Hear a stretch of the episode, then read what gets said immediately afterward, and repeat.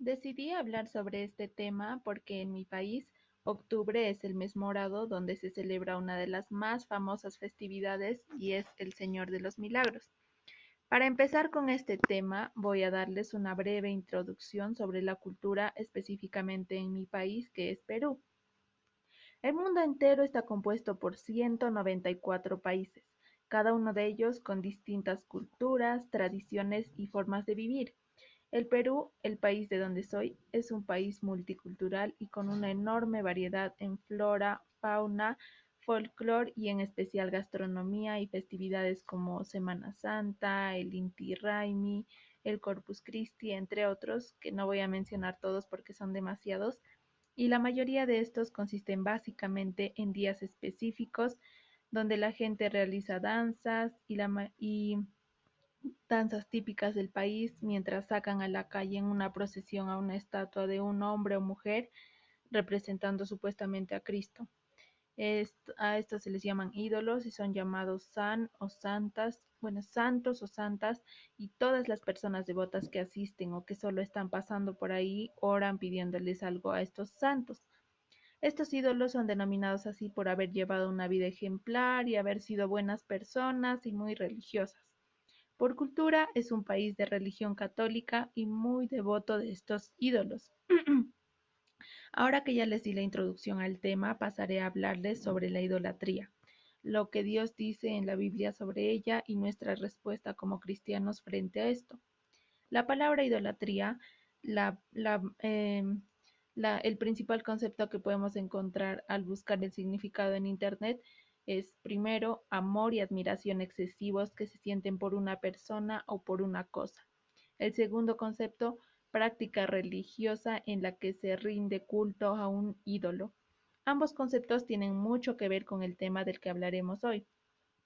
Vemos el pecado de la idolatría desde Génesis con Adán y Eva que tuvieron como ídolo la omnisciencia que solo Dios tiene, y es por eso que pecan comiendo el fruto.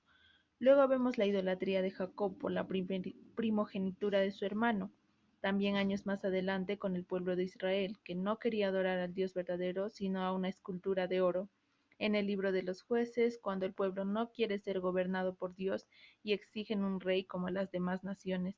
Y así como estas hay muchas más otras historias a lo largo de la Biblia. La idolatría no es un problema actual o que solo pasa en algunos países y tampoco se refiere solo a adorar estatuas con forma humana.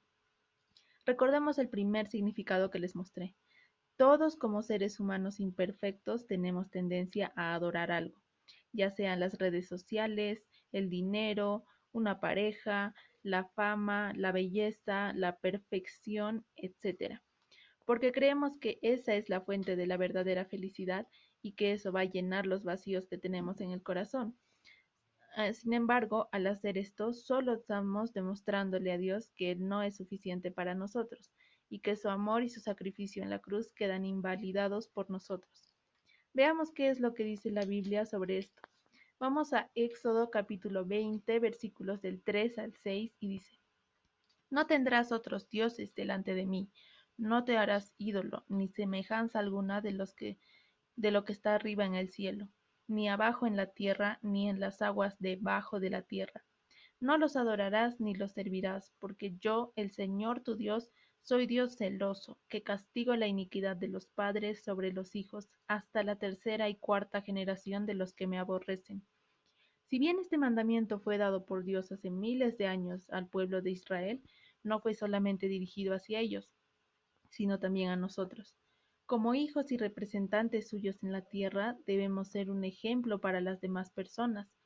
Colosenses capítulo 3, versículo 5 dice, Por tanto, considerad los miembros de vuestro cuerpo terrenal como muertos a la fornicación, la impureza, las pasiones, los malos deseos y la avaricia, que es idolatría. Ahora, Levítico capítulo 19, versículo 4 dice, No os volváis a los ídolos, ni hagáis para, para vosotros dioses de fundición. Yo soy el Señor vuestro Dios. Y así como estos versículos, hay muchos más a lo largo de la Biblia que nos hablan de este tema y qué es lo que Dios dice que condena la idolatría. Como embajadores de Dios debemos evitar hacer cualquier cosa un ídolo porque eso solo nos aleja de nuestro propósito principal y hace que la gente ya no vea a Cristo reflejado en nosotros, sino que vea al mundo reflejado en nosotros. Y debemos tener mucho cuidado en las cosas que deseamos o a las que les dedicamos más tiempo y ganas, porque hasta la cosa más inofensiva para nosotros puede convertirse en un ídolo si no somos conscientes de cuál es el propósito con el que las estamos utilizando. Por ejemplo, el ministerio de la Iglesia de Cristo. Es importante que le dediquemos tiempo y ganas porque es el cuerpo de Cristo.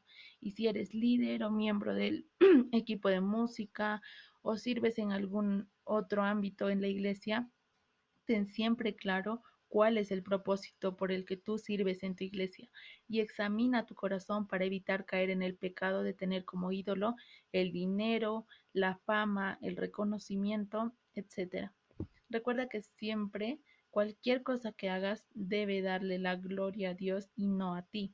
Vamos a Colosenses capítulo 3, versículos del 23 al 24 y dice, Y todo lo que hagáis, hacedlo de corazón, como para el Señor, y no para los hombres, sabiendo que el Señor, que del Señor recibiréis recompensa de la herencia, porque a Cristo el Señor servís. Si en algún momento caíste o fuiste tentada a caer en este pecado, Corre a Dios y búscalo en oración. Él siempre va a estar presente para apoyarte y redireccionar tu camino.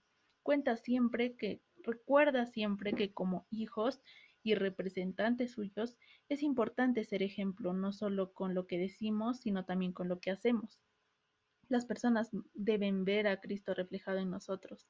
Recuerda siempre eso y cada vez que tengas la oportunidad de apoyar no solo en la iglesia, sino también en otros lugares, que lo que hagas no es por ti ni para ti, es para Dios, para que las personas puedan ver a Cristo reflejado en ti. No busques la fama o el reconocimiento para ti. Recuerda que si hay algo en ti que sea digno de reconocimiento, es porque Dios te lo dio con el propósito de que le des la gloria aún mediante esto. Vamos a ir ahora para finalizar a Filipenses capítulo 4, versículo 8 dice, por lo demás, hermanos, todo lo que es verdadero, todo lo digno, todo lo justo, todo lo puro, todo lo amable, todo lo honorable, si hay alguna virtud o algo que merece elogio, en esto meditad. Entonces, hasta este punto, quiero recordarte que el principal motivo con el que tú debes servir, no solo en la iglesia, sino en cualquier otro lugar, debe ser darle la gloria a Cristo que la fama, el dinero y el reconocimiento se van a ir en cualquier momento, pero que Cristo es lo único que nos queda desde siempre y para siempre. Si llegaste hasta este punto del, del episodio, te agradezco y espero que haya sido de mucha bendición para ti y nos vemos en un próximo episodio.